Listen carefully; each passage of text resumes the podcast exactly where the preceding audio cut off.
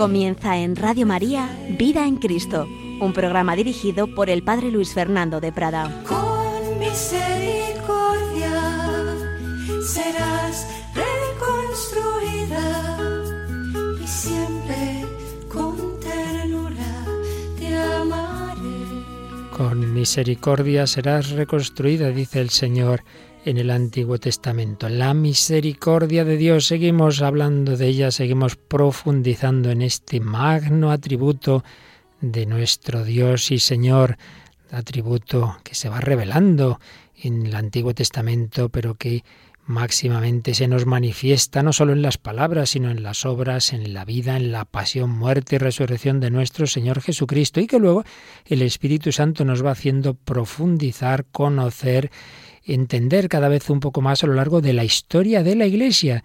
Y es donde estábamos en este nuestro camino, en esta profundización, en, en lo que es la espiritualidad de la misericordia.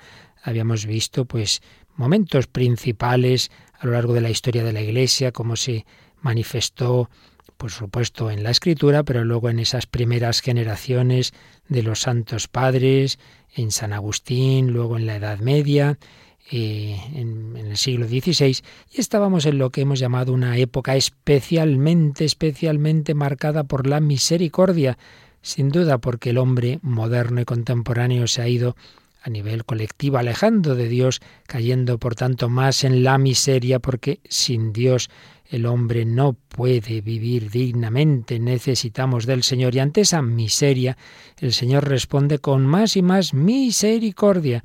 Y por eso estos últimos siglos de apostasía silenciosa de Occidente, de lo que fue la cristiandad, han sido también los siglos en que el Señor ha revelado más y más su misericordia. Habíamos hablado de ello en el último día, ha sido una manera a, vuelo de pájaro, una manera de conjunto, pues como el Señor ha ido manifestando esa su misericordia particularmente desde el siglo XVII, manifestaciones del corazón de Jesús, época especialmente mariana, sobre todo a partir del siglo XIX, grandes mensajeros y profetas, digamos, de la confianza filial en el amor misericordioso. Hablaremos de Santa Teresita, de otros grandes mensajeros como la Madre Esperanza de Jesús, por supuesto Santa Faustina Kowalska y los últimos papas, San Juan Pablo II, Benedicto XVI, el Papa Francisco, época especialmente necesitada de misericordia. Pues bien, tras mostrar este panorama así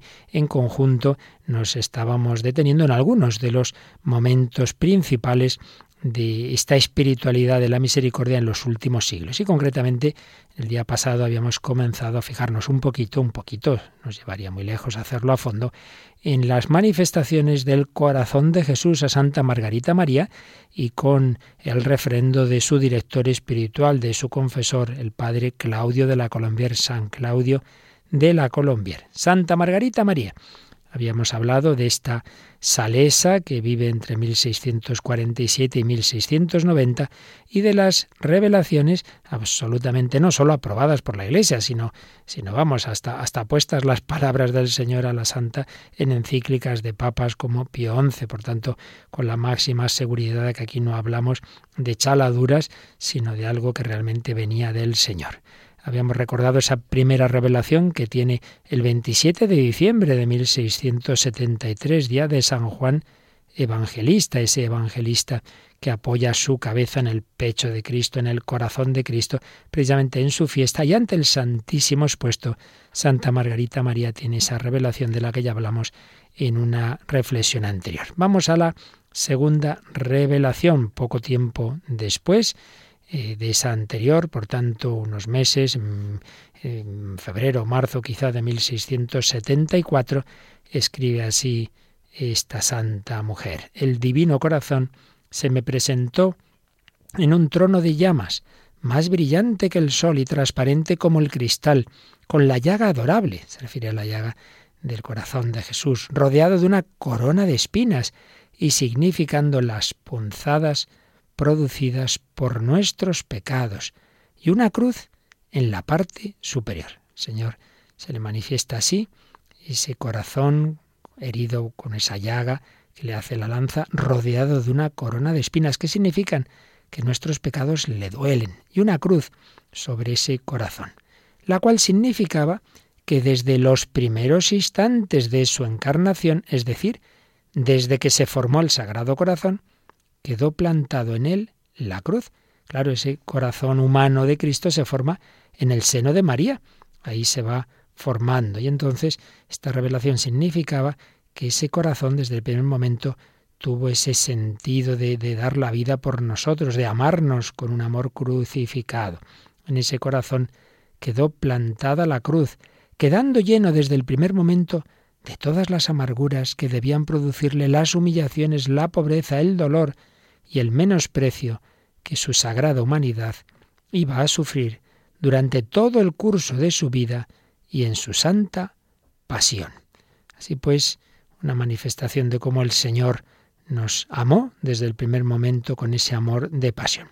Me hizo ver, continúa Margarita María, que el ardiente deseo que tenía de ser amado por los hombres y apartarlos del camino de la perdición, en el que los precipita Satanás en gran número, le había hecho formar el designio de manifestar su corazón a los hombres, con todos los tesoros de amor, de misericordia, de gracias, de santificación y de salvación que contiene, a fin de que cuantos quieran rendirle y procurarle todo el amor, el honor y la gloria que puedan, queden enriquecidos abundante y profusamente con los divinos tesoros del corazón de Dios, cuya fuente es, al que se ha de honrar bajo la figura de su corazón de carne, cuya imagen quería ver expuesta y llevada por mí sobre el corazón, para grabar en él su amor y llenarlo de los dones de que está repleto. Así pues, vemos cómo el Señor le hace ver a Santa Margarita María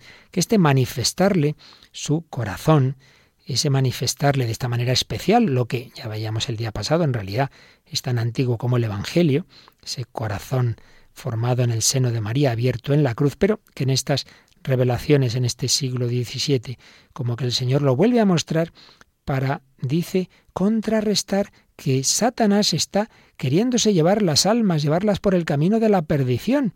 Y entonces el Señor quiere manifestar a los hombres, esos hombres que empezaban a apartarse de Cristo, a no creer en su amor, a no creer en la encarnación, quería manifestarles los tesoros de amor, misericordia, gracias y salvación que contiene. El Señor siempre está buscando cómo atraernos a Él, pero no porque Él lo necesite, ese deseo de ser amado del Señor no es porque Dios en sí mismo necesite ese amor, sino porque sabe que nuestra felicidad está en amarle.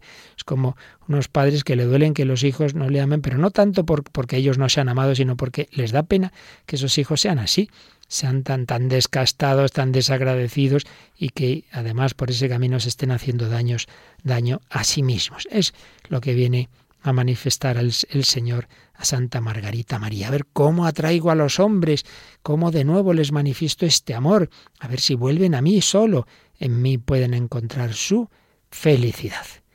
Bien, vamos a la tercera revelación. Estamos resumiendo cada, cada uno de estos aspectos tratado con, con detenimiento nos llevaría más tiempo del que aquí tenemos. Aquí es una visión de conjunto para que veamos esas etapas de la revelación de la misericordia de Dios a lo largo de la historia concretamente en este caso pues a través de Santa Margarita María. Junio de 1674 era la fiesta del Corpus Christi. Entonces Santa Margarita tiene una tercera gran revelación. Una vez que se hallaba expuesto el Santísimo Sacramento, Jesucristo mi amado cuenta se presentó delante de mí, todo resplandeciente de gloria, con sus cinco llagas brillantes como cinco soles, y despidiendo de su sagrada humanidad rayos de luz de todas partes, pero sobre todo de su adorable pecho que parecía un horno encendido. Y habiéndose abierto, me descubrió su amante y amable corazón. Un una manifestación del Señor glorioso, resplandeciente de luz. Esto recuerda la transfiguración del Tabor. Entonces Jesús le explicó las maravillas de su puro amor y hasta qué exceso había llegado su amor para con los hombres. ¿Hasta qué exceso? El Señor es que diríamos se pasa, es que es que esto es demasiado, Señor, pero ¿por qué nos amas tanto?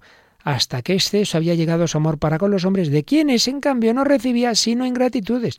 ¿Cuántas veces nos pasa que, que amamos a una persona, tenemos detalles con ella, ella nunca corresponde, ella nunca se acuerda, ella nunca nos llama, ya de un momento dado nos cansamos y hemos terminado, hombre, pues, pues ya está, no quiere saber conmigo. El Señor no se cansa, sí, una vez y otra, no hago más que recibir ingratitudes, no me valoran mi presencia en la Eucaristía, pues no por eso el Señor se va, ahí sigue, ahí sigue amándonos a cada uno de nosotros. Sigue diciendo Santa Margarita María que, que el Señor pues le, hacía ver ese, ese amor apasionado en el que se quejaba del, del desamor de los suyos, pero que Él seguía tendiéndonos la mano. Y le dijo, me recibirás en el Santísimo Sacramento, tanto como la obediencia tenga bien permitírtelo. En aquella época no era tan habitual el que se pudiera comulgar todos los días. Entonces le dice el Señor, mira, lo que te dejen tu superior a comulgar o tu confesor, pues eso comulgas. Algunas mortificaciones y humillaciones por ello habrán de producirse, y que recibirás como gajes de mi amor. Bueno, no te extrañe que tengas humillaciones, que lo pases mal. Bueno, comulgarás además todos los primeros viernes de mes, y en la noche del jueves al viernes te haré partícipe de la mortal tristeza que quise sentir en el huerto de los olivos. Aquí tenemos el origen de la hora santa, esa hora santa que hacemos sobre todo en la víspera de los primeros viernes de mes. Bien, esto es lo principal de esa tercera revelación. Pero vamos a la más importante, la cuarta revelación, que sucedió dentro de la octava del Corpus Christi, pero del año siguiente, del año 1675, entre el 13 y el 20 de junio de, de ese año 1675, nos cuenta Margarita María que ocurrió lo siguiente. Estando ante el Santísimo Sacramento, un día de su octava, el Señor me dijo, He aquí el corazón que tanto ha amado a los hombres y que no ha ahorrado nada hasta el extremo de agotarse y consumirse para testimoniarles su amor. Y en compensación solo recibe de la mayoría de ellos ingratitudes por medio de sus irreverencias y sacrilegios, así como por las frialdades y menosprecios que tienen para conmigo en este sacramento de amor. Pero lo que más me duele es que se porten así los corazones que se me han consagrado. Al Señor le duele más las faltas de, amor de, sacerdotes, de, religiosos, que, que, a lo mejor una persona que, que, es mucho más fría, pero, pero que ni le conoce, pero eh, le duele más los fallos de los suyos, de los más cercanos. Eh, por eso te pido que el primer viernes después de la octava del Corpus se celebre una fiesta especial para honrar a mi corazón. Estaba pidiendo el Señor que hubiera la fiesta del corazón de Jesús, que fuera, como de hecho es ahora, pues eh, a los ocho días del Corpus Christi, y que se comulgue dicho día para pedirle perdón y reparar los ultrajes por él recibidos durante el tiempo que ha permanecido expuesto en los altares es la gran revelación que se dice aquí, el corazón que tanto ha amado a los hombres, ese corazón que no deja de hacer nada por ellos, a pesar de recibir en cambio tantas ingratitudes, irreverencias, incluso sacrilegios. Pero el Señor, el Señor, pues no deja de amarnos con amor y con misericordia. Pedía la institución de esa fiesta y hacía, hacía eh, el Señor esa promesa también de, que no moriría en su desgracia quien hubiera eh, comulgado esos nueve primeros viernes de mes, quien durante un, un periodo notable hubiera querido recibir, recibir al Señor con amor, no así porque sí, sino con amor, pues el Señor no le iba a olvidar. Grandes promesas, que aquí hemos resumido, pero que el Señor ha ido haciendo a lo largo de esas revelaciones a Santa Margarita María. Enseguida vamos a recordarlas, pero vamos a quedarnos un momento pues, pues agradeciendo al Señor, que, que, ya no sabe qué hacer, no sabe qué inventar con nosotros para traernos a su amor, agradeciendo este esfuerzo que hizo eh, que hizo en ese momento a través de Santa Margarita María y que sigue haciendo con nosotros, demostrarnos cuánto nos ama. Mira este corazón, este corazón que tanto os ha amado, que tanto sigue amando, que tanto te ama a ti y a ti y a ti. Mira este corazón que se ha abierto por ti, que tantas veces tú en cambio no te has portado bien, pero yo sigo queriéndote. Vamos a contemplar ese corazón de Cristo, a decirle que confiamos en Él, a decirle que queremos corresponderle.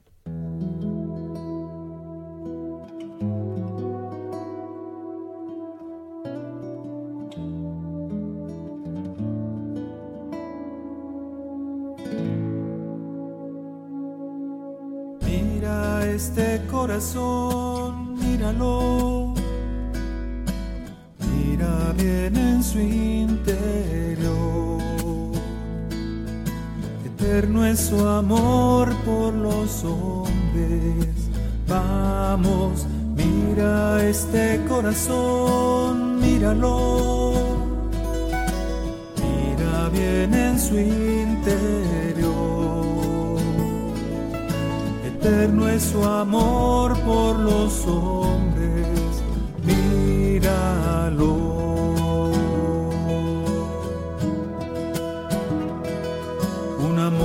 sin reservas, esperando respuestas, al menos mírale bien, al menos amale tú.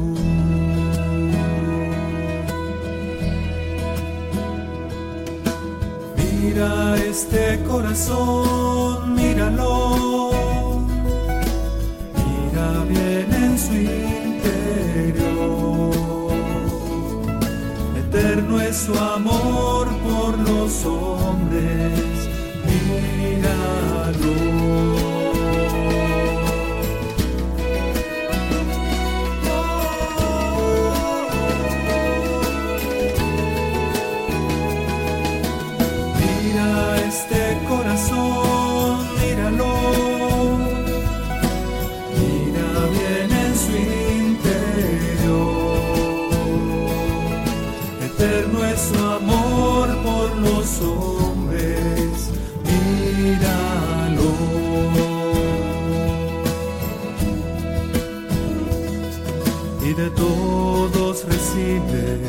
Solo ingratitudes, al menos míralo bien, al menos amale tú.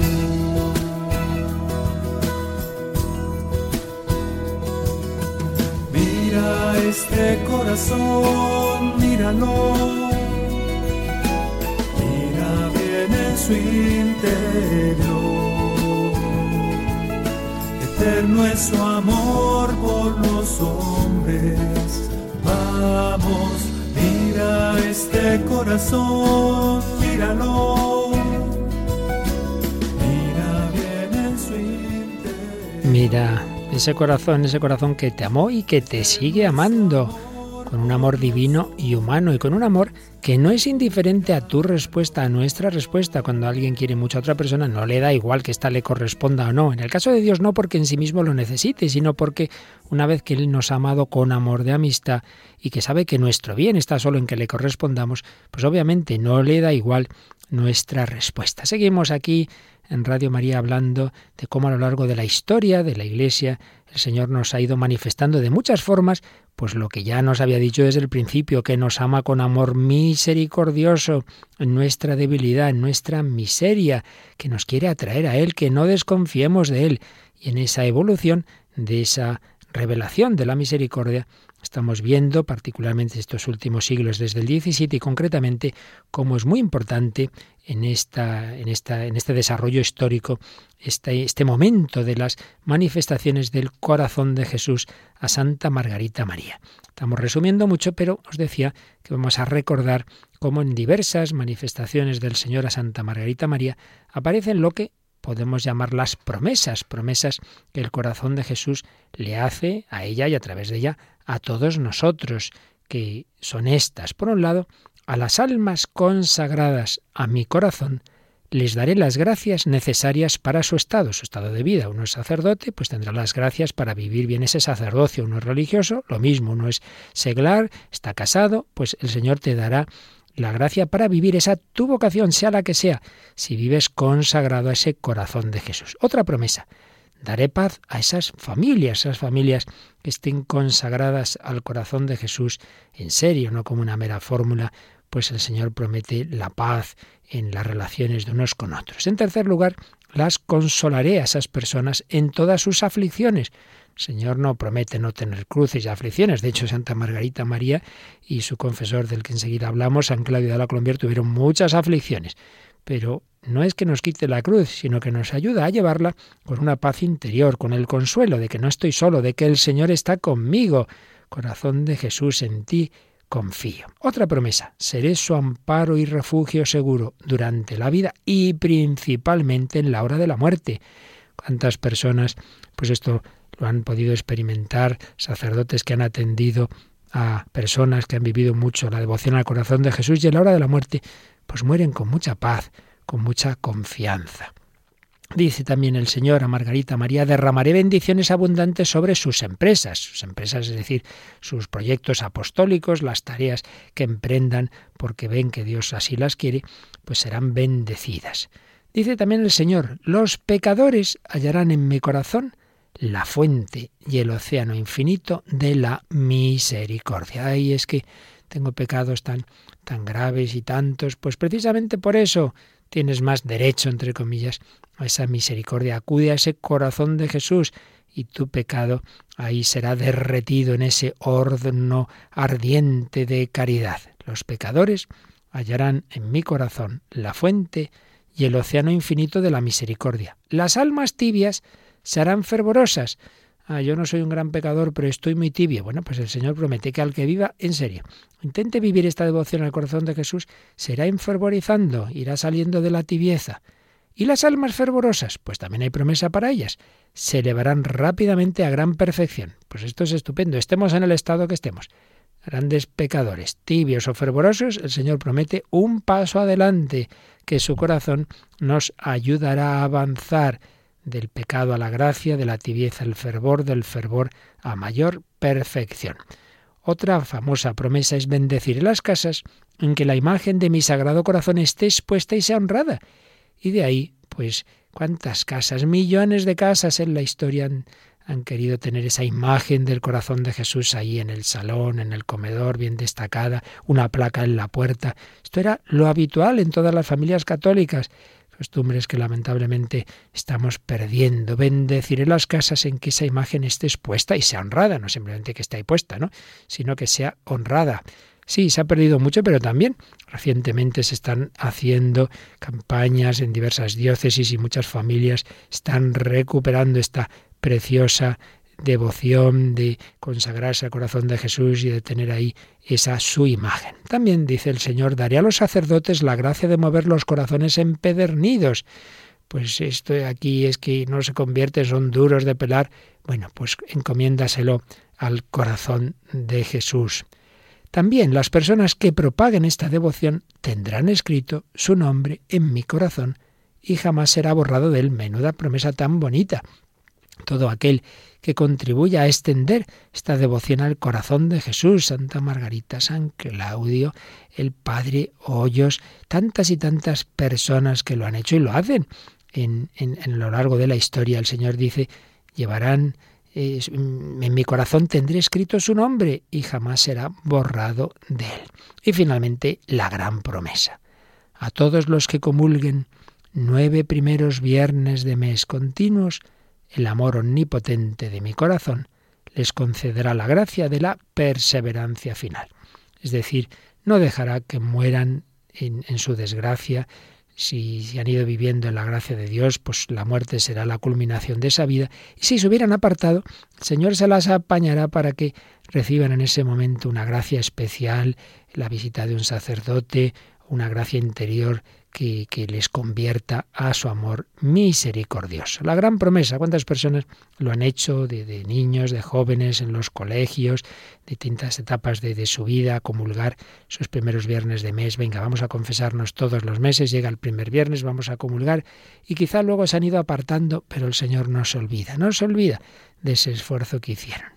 Confianza en el corazón de Jesús que nos hace estas promesas de su misericordia. Vamos a terminar esta breve y sencillísima síntesis de, del mensaje del Señor a la humanidad a través de Santa Margarita María con la oración que la propia Santa Margarita eh, dirigió mm, al Señor para consagrarse, para consagrarse al Sagrado Corazón. una oración preciosa que nos puede inspirar también a nosotros, para también nosotros vivir consagrados al corazón de Cristo. Decía así Santa Margarita María. Yo, Margarita, y hay cada uno que ponga su nombre. Yo me dedico y consagro al Sagrado Corazón de nuestro Señor Jesucristo.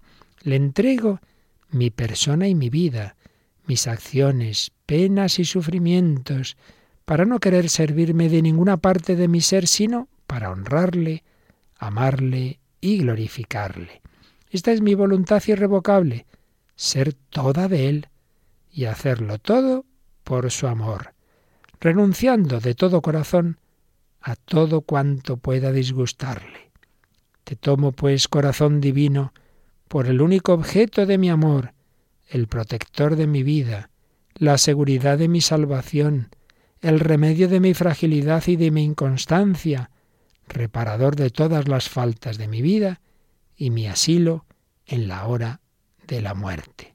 Sé, por tanto, corazón bondadoso, mi justificación para con Dios Padre, y aleja de mí los rayos de tu justa indignación. Corazón de amor, en ti pongo toda mi confianza, pues aunque todo lo temo de mi debilidad, todo lo espero de tu bondad. Consume pues en mí todo lo que pueda desagradarte o resistirte, que tu amor se imprima tan profundamente en mi corazón que no pueda jamás olvidarte ni verme separada de ti. Te ruego encarecidamente por tu bondad que mi nombre esté escrito en ti, pues yo quiero construir toda mi dicha y mi gloria en vivir y morir como esclava tuya. Amén. Bonita oración, ¿eh? Vamos a subrayar esta frase que hemos oído antes, corazón de amor, en ti pongo toda mi confianza, pues aunque todo lo temo de mi debilidad, todo lo espero de tu bondad. Todo lo temo de mi debilidad, pero todo lo espero de tu bondad.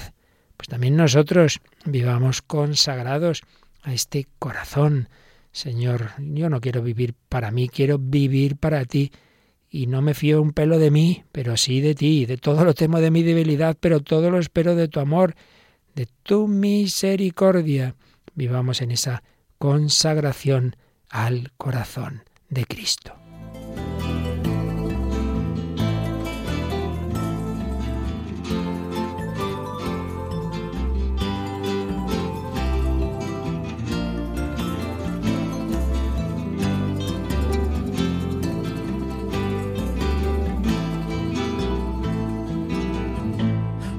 Omnipotente y eterno, Dios y Señor mío, aunque indignísimo de comparecer en tu presencia soberana, yo formo la intención de consagrar a tu corazón agonizante. Todas mis potencias y sentidos, de tal suerte que mi vida en adelante sea un continuo acto de expiación, de reparación, de acción de gracias, de adoración, de súplica y sobre todo de purísimo amor.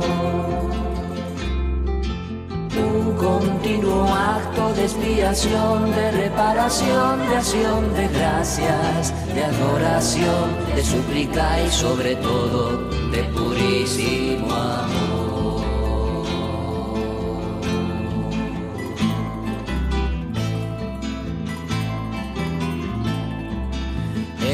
Voluntad deliberada y firme, tener por renovada esta consagración. Cuántas veces la tierra mi corazón o respirase. Y aún tantas cuantos átomos hay en el aire, todo a honra y gloria tuya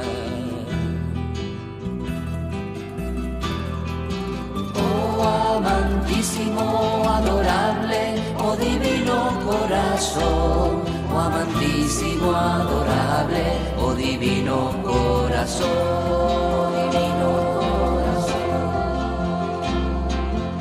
Un continuo acto de expiación, de reparación, de acción de gracias, de adoración, de súplica y sobre todo de purísimo amor. Así queremos vivir consagrados al corazón de Cristo en ese espíritu de amor, de reparación, de confianza. Santa Margarita María fue recibiendo estos mensajes del Señor, pero muchos decían, bueno, bueno, está, un poco loca, saber esto si serán imaginaciones suyas, del demonio, lo estaba pasando muy mal, necesitaba, como todos necesitamos, pero más en algunos momentos de la vida, un buen confesor, un buen director espiritual, alguien que la ayudara a discernir lo que estaba ocurriendo en su alma. Y la divina providencia, a la que no se le escapa nada, por supuesto ya lo tenía eso pensado, porque había nacido un 2 de febrero de 1641 un joven de una familia noble, un hombre de grandes cualidades, Claudio de la Colombier, grandes cualidades por las que le costó dar el paso a entrar en la compañía de Jesús, porque era un corazón muy afectivo, pero vio que era el Señor, era el Señor el que quería llenar su corazón. Entra en la compañía de Jesús, se forma muy bien, un hombre, como digo, de grandes cualidades, eh, fue preceptor de eh, el hijo de un personaje importante, con lo cual, por cierto, tuvo algún serio disgusto, pero el caso es que este hombre también formado, que podían haberle destinado a cualquier sitio, pues un 2 de febrero de 1675, recordad que es el año de la gran revelación del corazón de Jesús Santa Margarita María, ese año hizo su profesión solemne, sus últimos votos como jesuita, y le nombraron rector del colegio que la Compañía de Jesús tenía en Perelemonial, la ciudad no muy grande ni importante, donde estaba ese convento de salesas donde vivía Santa Margarita María. A algunos les extrañó, este jesuita, tantas cualidades, en vez de mandarle a París o a una ciudad importante, lo mandan a un sitio pequeñito, poco conocido, perelemonial, claro, claro. Pero los designios de Dios eran que ayudar allí a un alma, a un alma concreta, el alma de Margarita María. Es precioso saber que el Señor le dijo, mira, ahí te envío a mi siervo fiel y perfecto amigo. Ya nos gustaría saber que el Señor dice de nosotros, este es mi siervo fiel y perfecto amigo. El Señor le prometió que le iba a enviar un siervo fiel y perfecto amigo suyo, que la iba a guiar. Y de hecho, pues cuando llega el padre Claudio y predica a la comunidad religiosa de, de estas monjas salesas, dice Santa Margarita, mientras él nos hablaba, sentí en mi corazón estas palabras, he aquí al que te he enviado. Entonces, Santa Margarita María se confiesa con el Padre, le abre su alma y el Padre Claudio la va guiando y le hace ver que sí, que son cosas del Señor, que no son del demonio, que no son imaginaciones. El Padre la enseñó a apreciar los dones de Dios a la vez que a obedecer a sus superioras y bueno, pues a confiar.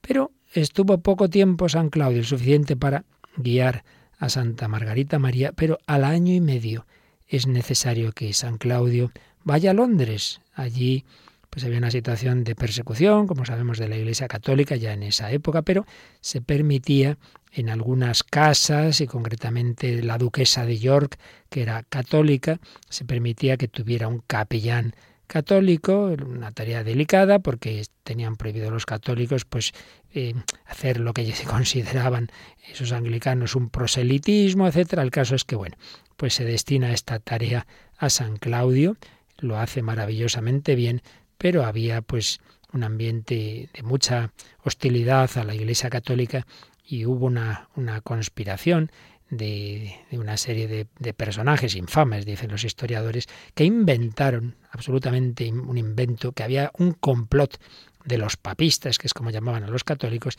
y en ese complot que supuestamente quería eh, acabar con el rey, asesinar al rey Carlos II, etcétera, pues ahí estaría también metido San Claudio, que el pobre no se había metido jamás en semejantes cosas. El caso es que le tuvieron en la cárcel, él que ya estaba delicado de salud, una cárcel espantosa, pues aunque solo estuvo allí tres semanas, fueron suficientes para dejarle muy mal, muy mal de salud. El rey Luis XIV pidió que, que San Claudio volviera a Francia, a otros los mataron, hubo jesuitas mártires en esa situación. San Claudio volvió, pero ya volvió enfermo. Y le vuelven a destinar a Perelemonial, donde ya va a estar poquito tiempo y donde va a entregar su alma a Dios un 15 de febrero de 1682. Santa Margarita María se puso a rezar por el que había sido su confesor y al día siguiente recibió un aviso del cielo que le indicaba que ya San Claudio estaba en la gloria, que no necesitaba de oraciones. Sería beatificado en 1929 por Pío XI y Juan Pablo II lo canonizó el 31 de mayo de 1992. Un servidor estaba en la Basílica de San Pedro en esa canonización, porque era la época en que eh, yo estudiaba en Roma y fue una ceremonia preciosa. Pues vamos a ver, a leer algunas de las palabras que San Juan Pablo II dijo en la homilía de canonización de San Claudio de la Colombier. Qué maravilla, un santo canonizando a otro santo. Decía Juan Pablo II en esa homilía, Cristo revela el secreto de su corazón. Precisamente ese corazón humano del Hijo de Dios es un santuario inefable que contiene todos los tesoros del amor. Es un corazón lleno de bondad y de amor. Y luego Juan Pablo II decía cómo, naturalmente, lo que ya hemos dicho en otros días, el corazón de Jesús se ha revelado desde el Evangelio, pero en la historia hay también momentos particulares, lugares y personas elegidas que casi descubren y revelan de nuevo esa verdad perenne e infinita sobre el amor de Dios, sobre el amor de Cristo. Y San Claudio, decía Juan Pablo II, es una de esas personas. En esa Francia del siglo XVII, que fue llamado el gran siglo de las almas, un tiempo de elevada cultura y de desarrollo de diversas instituciones, pero también un tiempo de conflictos crueles, de pobreza del pueblo. El clero y las órdenes religiosas atravesaron muchas veces una fase de decadencia, el pueblo permaneció alejado de la luz de la fe, de los beneficios de la vida espiritual, de la comunión eclesial, y sin embargo, después del concilio de Trento y de fundadores como San Francisco de Sales, Beril o San Vicente de Paul, un movimiento espiritual intenso comenzó a animar la Iglesia en Francia. Se asistió a una gran actividad reformadora. Bueno, pues en el corazón de ese siglo, decía Juan Pablo II, vivió Claudio de la Colombier, que entró en la compañía de Jesús siendo muy joven, siendo muy joven, y bueno, pues luego va recordando otras, eh, otros momentos de su vida, cómo se forjó su espiritualidad como buen jesuita, compañero de San Ignacio en la escuela de los ejercicios espirituales, cómo se enamoró de Jesucristo, cómo se comprometió en el apostolado con la convicción de que era un instrumento de la obra de Dios, Decía San Claudio, para hacer mucho por Dios es necesario ser completamente suyo, completamente del Señor. Y entonces eh, decía, añadía Juan Pablo II, este religioso de corazón puro y libre fue preparado para comprender y predicar el mensaje que al mismo tiempo el corazón de Jesús confiaba a Sor Margarita María Alacoque. Perelemoniales a nuestros ojos la etapa más fecunda del breve camino de Claudio de la Colombier. Llegó a esa ciudad, rica de una larga tradición de vida religiosa, para encontrarse providencialmente con la humilde Salesa, que había entrado en diálogo constante con su divino Maestro, que le había prometido las delicias de su amor puro. Y entonces el padre La Colombier con su gran seguridad de discernimiento, acreditó la experiencia mística de esa discípula amada del Sagrado Corazón, como la llamaría el propio Padre Claudio.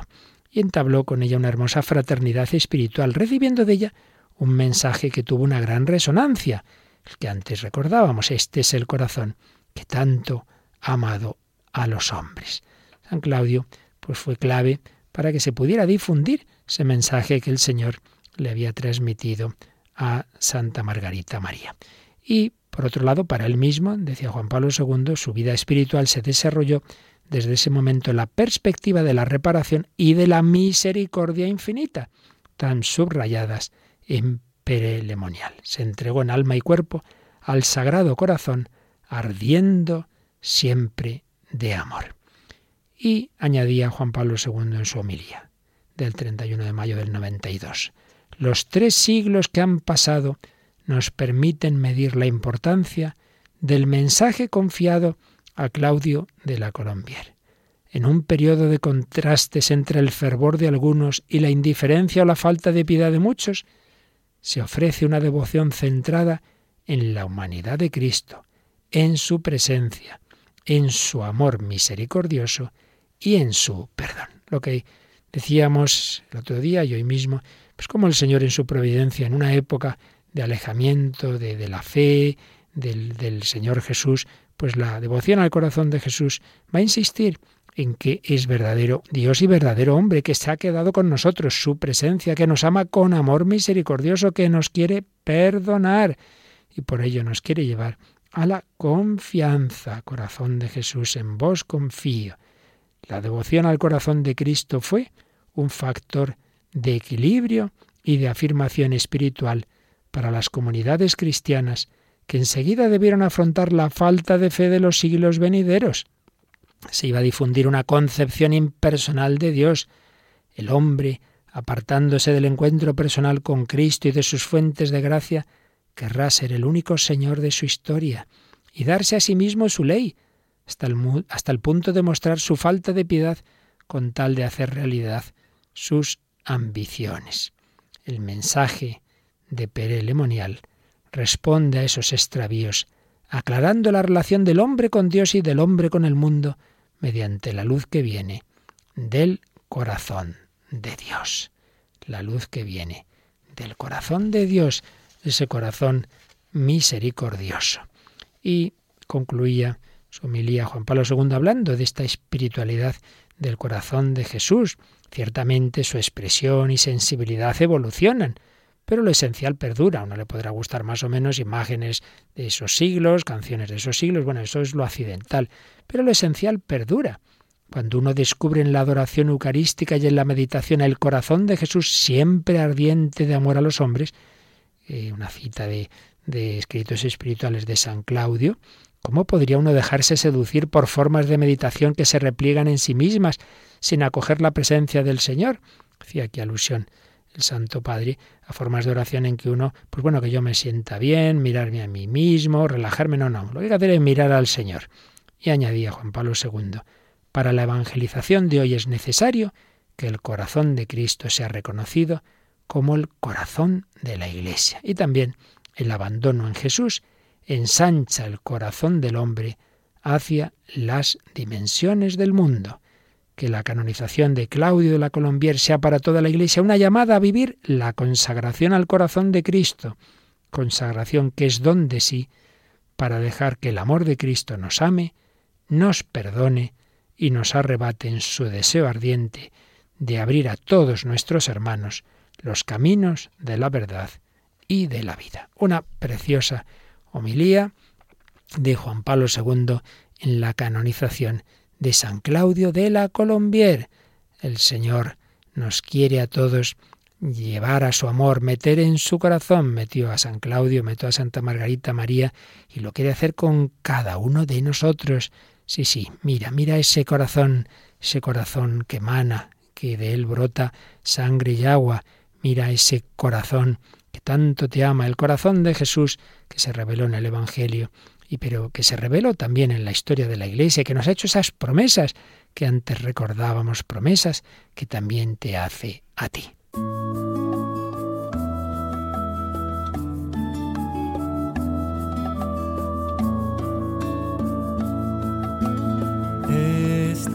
Son las promesas de mi corazón. Estos son los regalos de mi fidelidad. Para todo el que ama mi corazón divino, para todo el que anuncie esta santa verdad, todo el que ama, mi corazón divino, para todo el que anuncie esta santa verdad. Les daré toda gracia que su alma requiera. Paz daré a sus familias, consuelo en su dolor refugio seguro, seré toda su vida y en la hora de su muerte seré su protector, un refugio seguro, seré toda su vida y en la hora de su muerte seré su protector. Bendición abundante daré a todas sus obras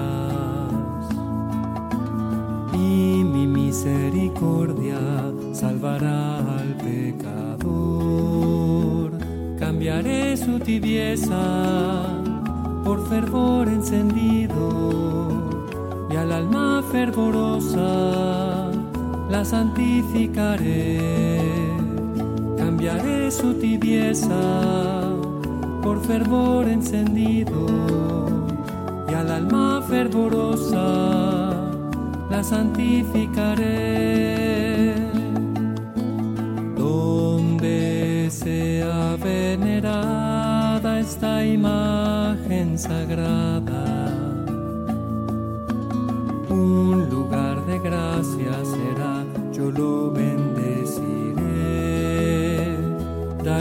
sacerdotes el don de conmover los duros corazones para su conversión.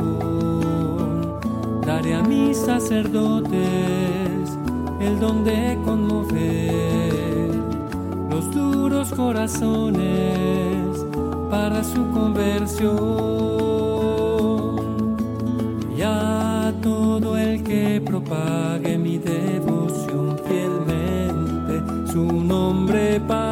siempre grabaré en mi corazón. Su nombre para siempre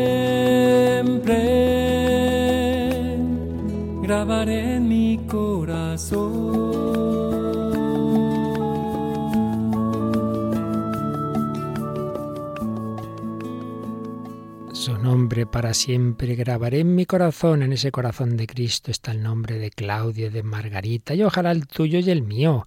Claro, si es confiar, confiar en el amor del Señor.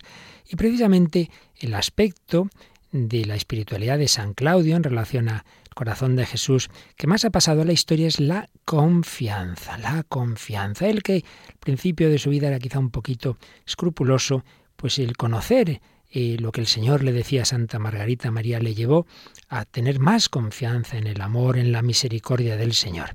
Y hay un texto maravilloso que muchos conoceréis, pero quizá algunos no, y que desde luego vale la pena que todos lo conozcamos y lo recemos, lo que se llama el acto de confianza. Propiamente fue la parte final de un sermón, de un sermón de San Claudio de la Colombier, eh, sobre el amor de Dios. Pero esa parte final en el fondo es una oración y de hecho pues está recogido como, como ya digo, como una oración que vale la pena que tengamos y que recemos. Acto de confianza. Vamos a, a rezarlo, vamos a, a leerlo despacito y pidiendo al Señor que lo vivamos así, que nunca desconfiemos de ese amor del corazón de Cristo, pase lo que pase, aunque yo caiga en el pecado, yo no sé qué haré mañana, quizá hago un estropicio, pero Señor, que pierda todo, menos la confianza. Vamos a pedírselo al Señor con esta preciosa oración, con este precioso acto de confianza.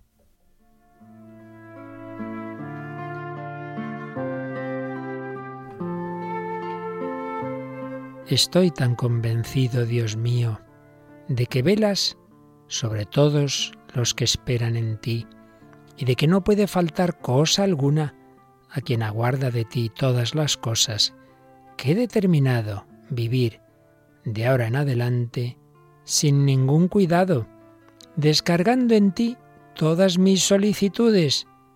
En paz me duermo y enseguida descanso, porque tú, Señor, me has afirmado singularmente en la esperanza. Cita del Salmo 4.10.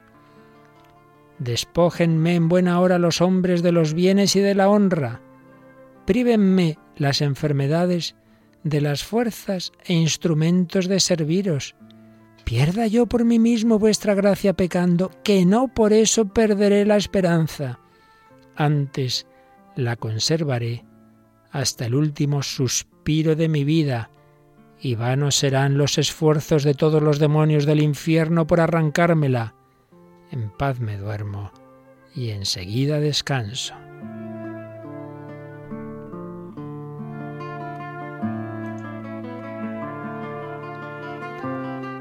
Que otros esperen la dicha de sus riquezas o de sus talentos.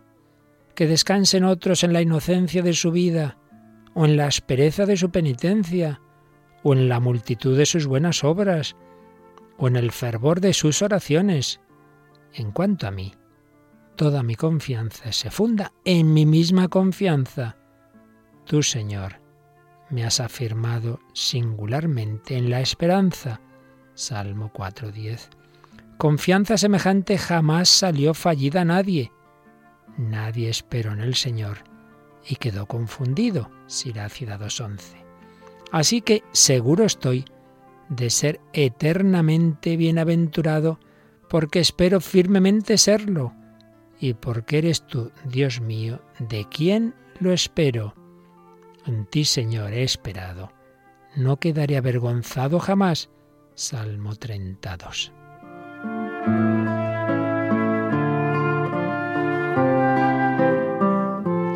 Conocer demasiado conozco que por mí soy frágil y mudable.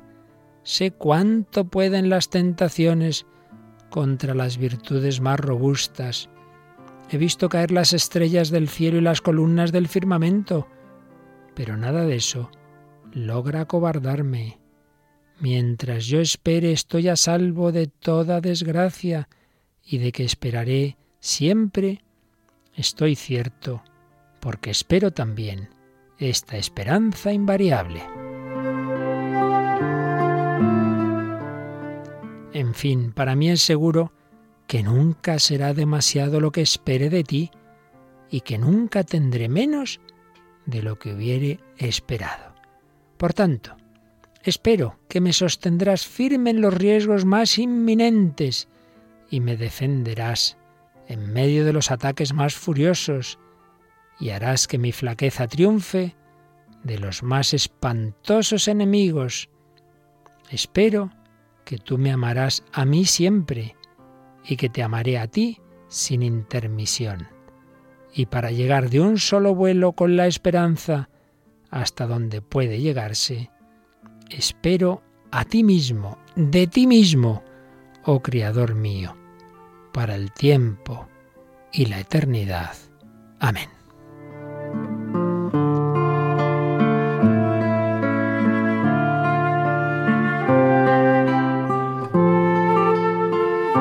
Pues una auténtica maravilla. Qué acto de confianza. ¿En qué se debe basar nuestra confianza? ¿En que rezo mucho? ¿En que hago penitencia? ¿En que soy muy bueno? No, no, no, no. Que otros si quieren se apoyen en eso. Yo no. Mi confianza se funda en mi misma confianza. ¿Y esa confianza en qué se funda? En las promesas del Señor. Nadie esperó en el Señor y quedó confundido.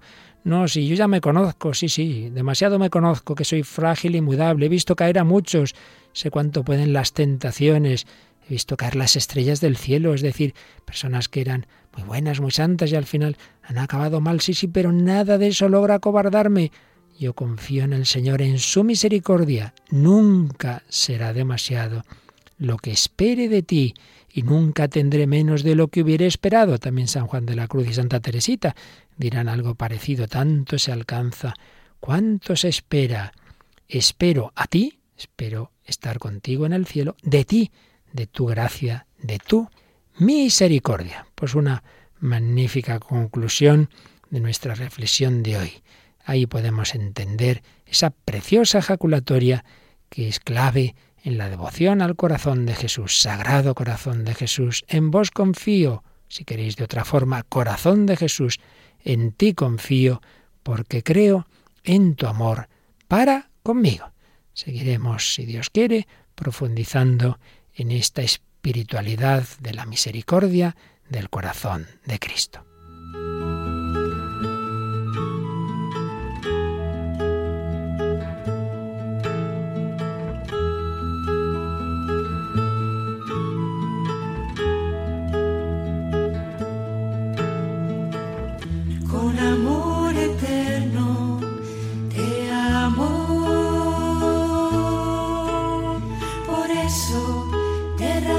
Han escuchado Vida en Cristo, un programa dirigido por el Padre Luis Fernando de Prada. Con misericordia serás